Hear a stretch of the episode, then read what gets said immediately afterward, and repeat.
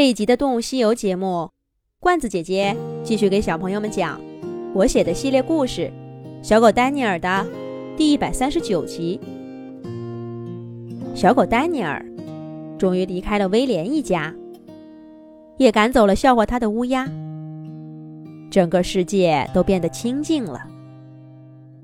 曾经拥有过朋友的小狗，也终于又变得孤零零的。丹尼尔，这是在野外，不捕猎你活不下去的。威廉的话依然萦绕在耳边。昨天，丹尼尔被威廉一家分食野兔的样子给吓到了。仓皇离开后，威廉到底还是追了上来。丹尼尔，跟我回去吧。误会已经解释清楚了，只要我妈妈点了头，没有什么不行的。你不用担心我爸爸。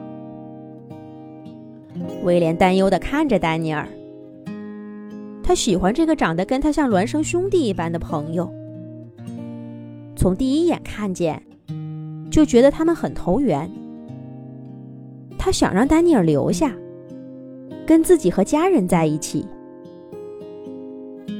漫长的冬天，食物短缺的森林，除了神出鬼没的雪橇和钻进洞穴里的棕熊，这里的任何动物都需要同伴的帮助。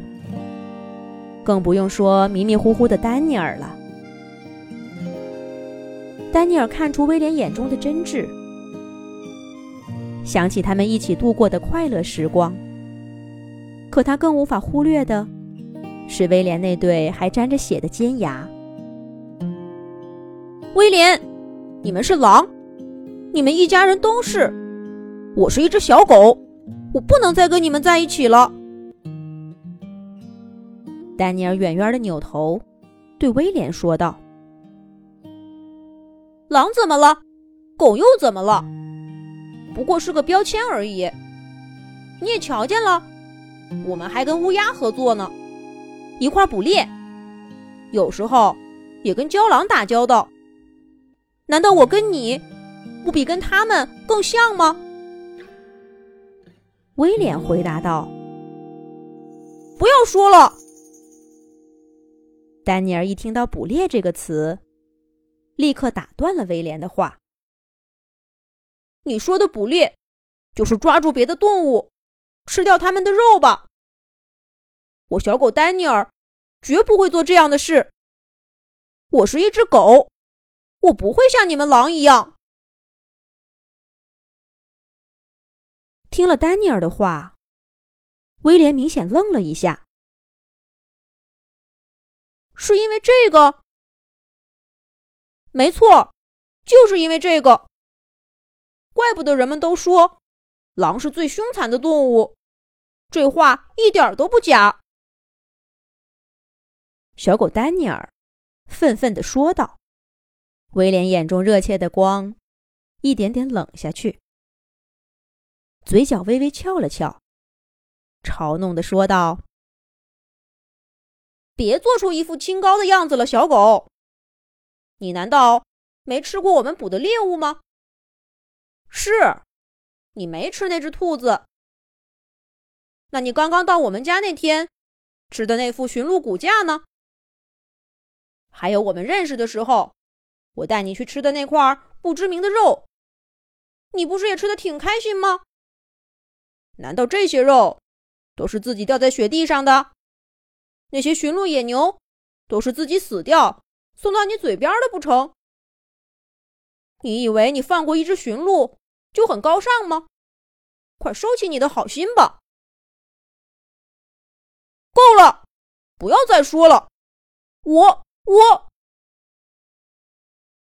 丹尼尔气得跳起好高，却找不到语言可以反驳威廉的话。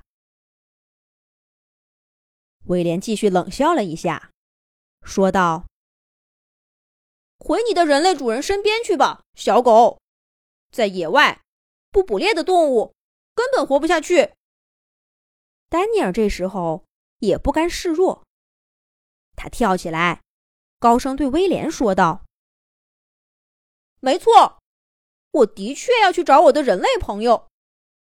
我就是在找婷婷的路上出了些意外，才来到这片冰雪森林的。我丹尼尔已经在外面流浪了一年多了，我从没做过你说的捕猎这种事儿。我不是也活得好好的？我就不信这片森林有什么特别。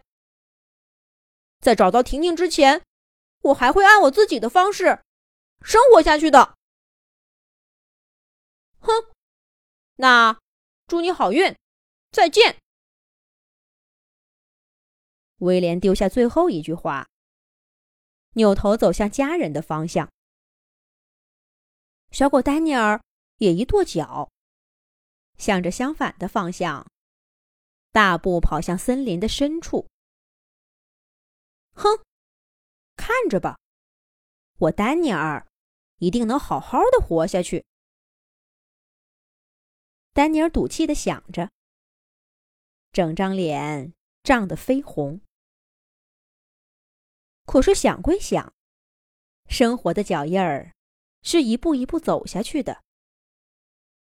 自从来到这里，丹尼尔并没有独自找过一顿吃的。先是遇到好心的棕熊戴安，然后是一见如故的威廉。他所熟悉的人类、垃圾桶、饭店、野狗的聚集点儿，在这片冰雪森林里都没有。要自己找吃的，该从哪儿开始呢？丹尼尔这办法还没想好，肚子就先不争气的咕咕叫起来。这该怎么办呢？下一集讲。